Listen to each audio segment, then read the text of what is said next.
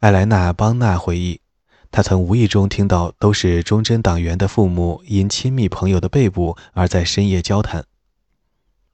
艾莱娜半夜醒来，非常焦虑，因为这一逮捕使她意识到，快轮到我们的头上了，劫数难逃，而且会来得很快。以下引文：饭厅里一团漆黑，但父母房内仍有声息。我走进他们的门口，能听到母亲在抽泣，然后她开始讲话，复又哭起来。我以前从没见过她哭。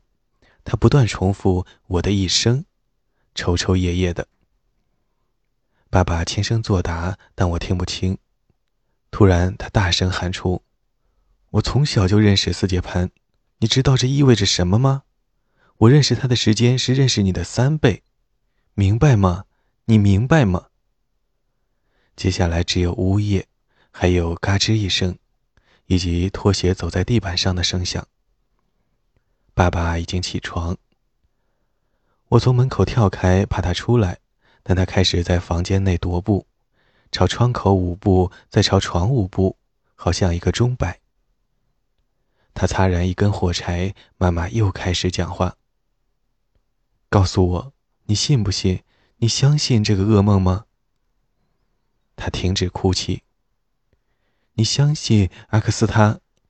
你相信帕维尔他？修卡他，你相信他们都？他只讲半句，但意思已经很明显。然后他冷静的轻声说：“我知道，其实你也不信。”爸爸发出一种陌生且哀求的声音。但是卢法詹恩，他对母亲的昵称，我怎么敢不信呢？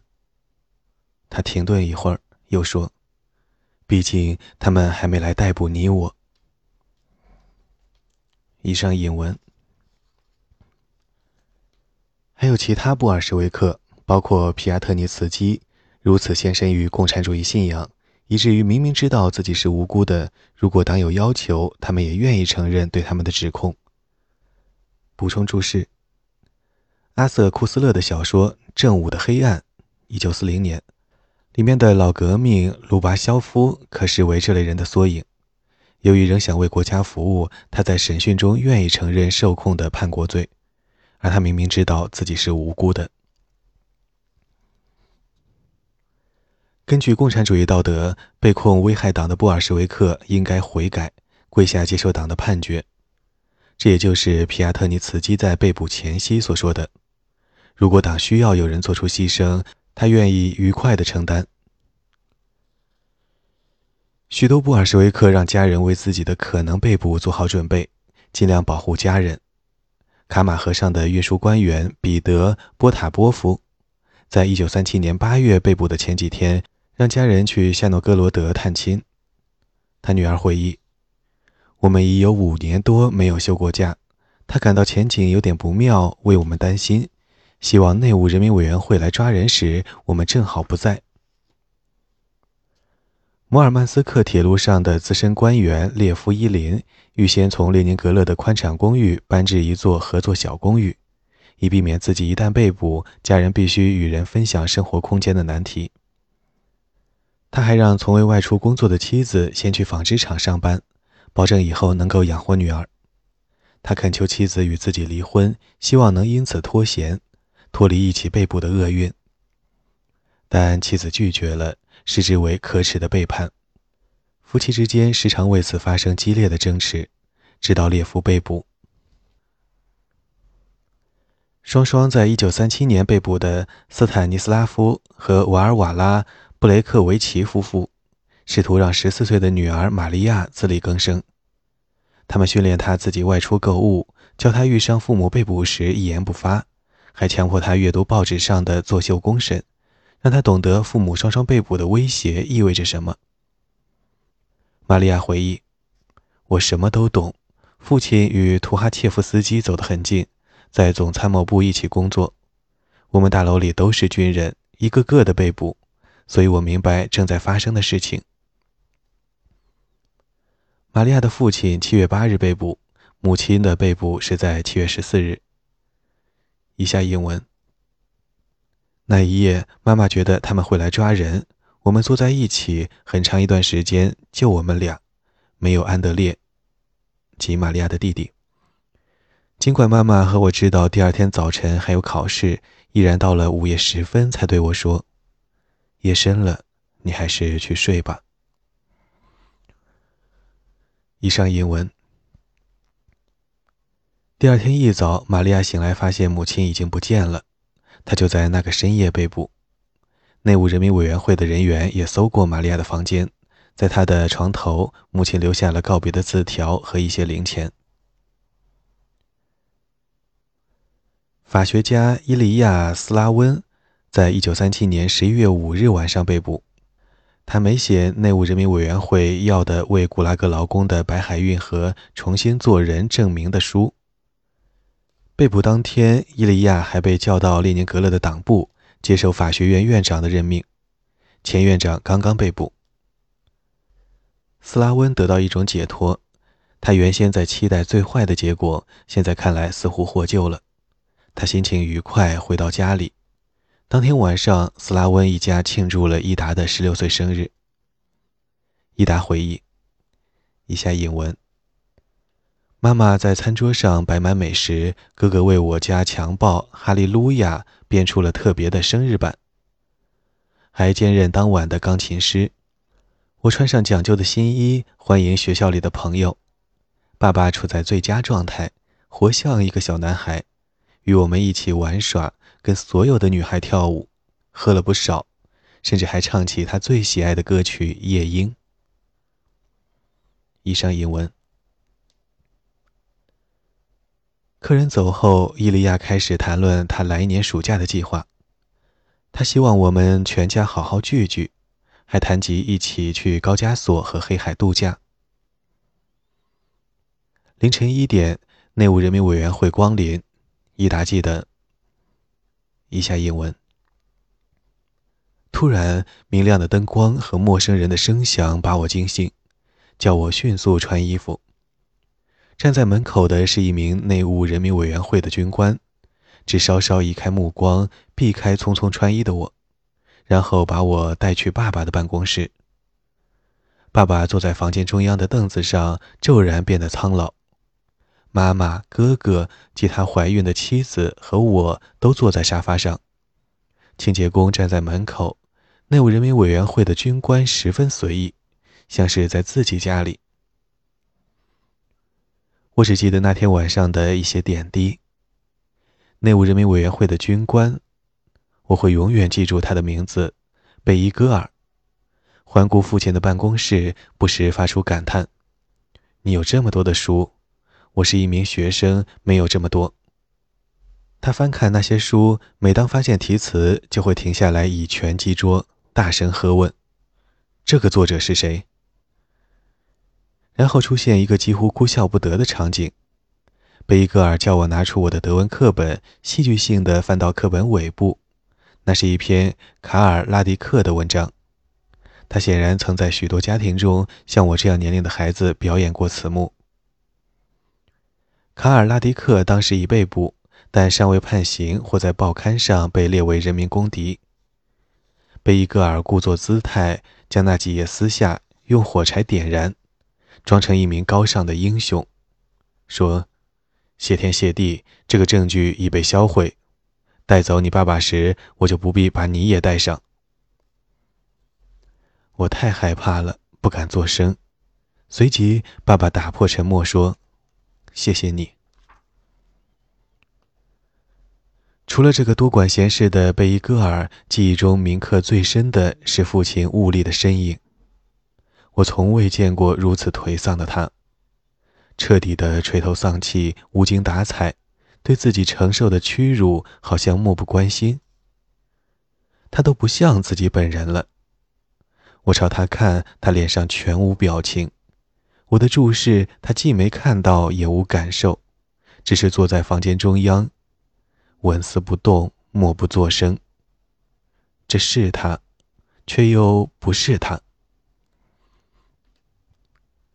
搜查持续了整整一夜，他们从办公室走到饭厅，再到各个房间，从碗柜和玻璃书柜取出书籍和手稿，撕下的书页狼藉满地，还从柜子里翻出精心保存的家庭相册，照片也散落一地。这些东西他们大多拿走了，外加一台照相机、一副双筒望远镜，充当间谍的证据，和一台打字机。父亲写所有文章时用的老式安德伍德牌打字机。在这漫长的夜晚，他们在翻阅父亲人生经历的章节。父亲在想什么？这足以摧毁他的信仰吗？贝伊戈达，一条微不足道的蠕虫，记录他的党员生涯细节，来充作犯罪证据。他会有怎样的恐惧感？搜查结束时已是早晨，一切都登记在册，将被没收。父亲被带到走廊，我们跟在后面。父母房间的门已经被封。他们叫爸爸穿好衣服，妈妈已为他准备了一只小箱，内含一副眼镜、盥洗用品、手帕和一百卢布的现金。然后父亲打破沉默说：“再见。”妈妈抱着他痛哭，父亲抚摸他的头，口中不断重复：“别担心。”会弄清楚的。那个夜晚打碎了我的心，也打破了我对这个世界的和谐与意义的信念。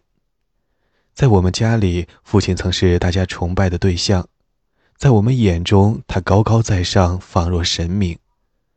现在他倒下了，让人感到整个世界似乎也已结束。我都不敢看他的眼睛，生怕让他看出我的恐惧。内务人民委员会的军官把爸爸带向大门，我紧跟在后面。突然，他回头再看我一眼，一定察觉到我内心的百感交集。我哽咽地朝他扑去，他在我耳边低声说：“小鬼，我心爱的女儿，历史上总会有错误的，但请记住，我们开创了一个伟大的事业，你要做一名优秀的共青团员。”贝戈尔呵斥道：“安静。”这时，就有人走上前来，把我拉开了。告别了，我的亲人，请相信正义。他本来还想说什么，但已被他们带走，下了楼梯。以上英文。伊达也可能被捕。这绝对不是内务人民委员会军官的空洞威吓。十六岁的他已经可以像成年人一样遭到逮捕和监禁，甚至枪决。一九三六年，苏维埃政府把必须承担刑事责任的年龄降至十二岁，部分原因是为了威胁囚犯，如果拒绝承认自己的罪行，自己的孩子也会被捕。当年的第二个法令允许逮捕和监禁犯了危害国家罪的囚犯的亲属。事实上，这无疑宣告了人质制度的建立。许多布尔什维克在作秀公审之前的审讯中都受到逮捕亲人的威胁。例如，加米涅夫就受到威胁要处决他的儿子，于是他同意在供词上签字，以换取斯大林不碰他家人的个人保证。基诺维耶夫做了相同的交易。伊万斯米尔诺夫在审讯期间。看到女儿受到警卫的粗暴对待而表示屈服。斯坦尼斯拉夫·科西奥尔顶住了残酷的刑讯，等到十六岁女儿被带进房间，当着他的面遭人强奸时，才弃手投降。不管斯大林在作秀公审之前做了何种承诺，一旦这些老布尔什维克遭到处决，他就下令逮捕他们的许多亲戚。加米涅夫的儿子1939年遭枪决，一个小儿子被送去孤儿院，改名为格列伯夫。加米涅夫的妻子1935年被判处刑事流放，1938年重审，1941年遭枪决。基诺维耶夫之子1937年被枪决，他妹妹被送去沃尔库塔劳改营，后来也被枪决。他另外三个姐妹、两个外甥、一个外甥女、一个表弟、一个妹夫被送去劳改营，三个兄弟和一个侄子遭枪决。斯米尔诺夫的女儿遭囚禁，他的妻子1938年于科特拉斯劳改营被枪决。在1936到1938年之间，几乎所有托洛茨基的家人都遭到内务人民委员会的格杀。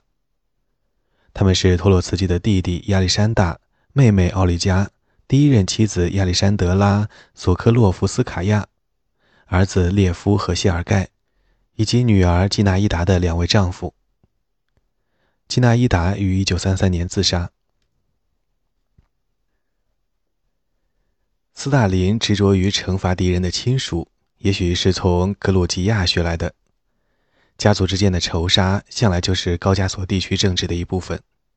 在布尔什维克精英中，家族氏族与政治忠诚相互交织，婚姻造就联盟。如果与反对派或敌人有血缘关系，也会葬送前途。斯大林认为，家庭应该为其个别成员的行为承担集体的责任。如果某人作为人民公敌被捕，他的妻子自动有罪，除非他奋起揭发，因为大家假定她与丈夫持有相同的观点，还会予以保护，至少他缺乏警惕性。斯大林认为，镇压亲属是一项必要措施，可从社会中铲除不满人士。莫洛托夫在一九八六年被问及为何要迫害斯大林敌人的家属，他解释说：“他们必须被隔离起来，不然就会私下传播各式的牢骚和投诉，整个社会将因此变得士气低落。”茱莉亚·皮亚特尼斯卡娅活在对自己被捕的等待之中。奥西普七月七日被捕前不久，他开始写日记，以倾吐自己的焦虑。现在除了恐惧，他还需应付一连串的日常麻烦。他的小儿子弗拉基米尔自六月起一直住在克里米亚的少先队阿尔杰克营，现在需要领回。茱莉亚担心，如果自己被捕前没有安排好亲友收养他，内务人民委员会会把他送进孤儿院。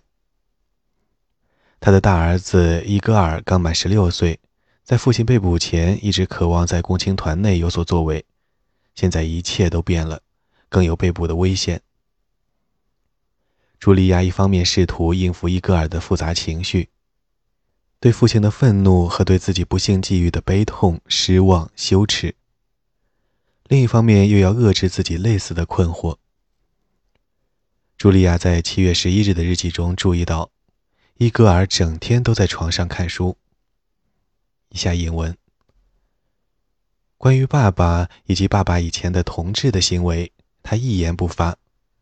有时我会表述怨恨和恶毒的想法，但他作为一名共青团员，不允许我有此类批评。有时还会说：“妈妈，你这样做叫我实在忍受不了，我可能会把你杀死。”以上引文。茱莉亚的燃眉之急是入不敷出。像在大恐怖中失去丈夫的许多妻子一样，她如此操心于每天的生计，如此受伤于地位的落差，以致没时间思忖自身的安危。茱莉亚在搜查中失去存折以及本可出售的贵重物品，现在全靠自己的微薄工资，实在养不活住在公寓里的五位家人：两个儿子、年迈的父亲、继母和他们无业的女儿柳德米拉。再加上一只全狮犬，全家只好每天喝菜汤和麦片粥。他曾是资深布尔什维克的妻子，习惯于特权生活，发现极难适应贫困。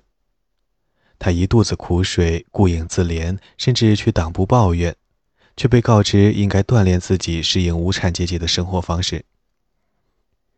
业余时间，他在市内寻找薪资较高的工作，但都无果而终。钢铁建设托拉斯不需要专家，那里的官员告诉茱莉亚：“我们不是法西斯德国。”甚至布提尔基监狱也不需要他那一种员工，即敌人的妻子。茱莉亚在日记中写道：“工厂官员都看不起我的资料，也不想问我什么，只瞟一瞟就说没有，同时也拒绝帮助。”茱莉亚写道。每个人都躲着我，而那时的我有多么需要支持啊！哪怕是一丝一毫的关心和忠告。同时，家里情况不断恶化，紧张气氛日益升温。茱莉亚同父异母的妹妹和继母经常抱怨食物的短缺，将之归罪于奥西普，甚至想把茱莉亚赶出公寓。几星期后，柳德米拉找到一份工作，与父母搬去另一套公寓，不愿受皮亚特尼茨基一家的拖累。柳德米拉说：“如果不能解救每一个人，就让那些能够自救的另谋生路吧。”茱莉亚不清楚柳德米拉和父母是否为自己的行为感到羞耻，但她对此表示怀疑。以下引文：这真是可耻。整整七年，他们受皮亚特尼茨基的供养，一起住在舒适的公寓。柳德米拉上的还是一所好学校。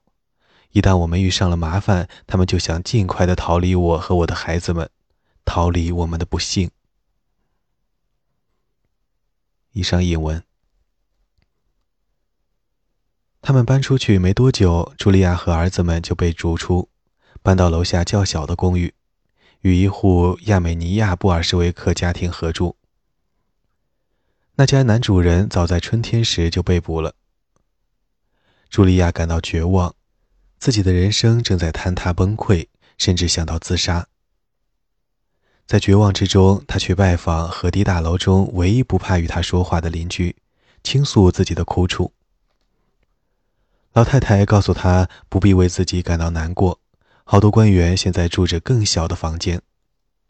此外，老太太还说，没有皮亚特尼茨基，茱莉亚可以过得更好，因为你俩本来就相处的不融洽。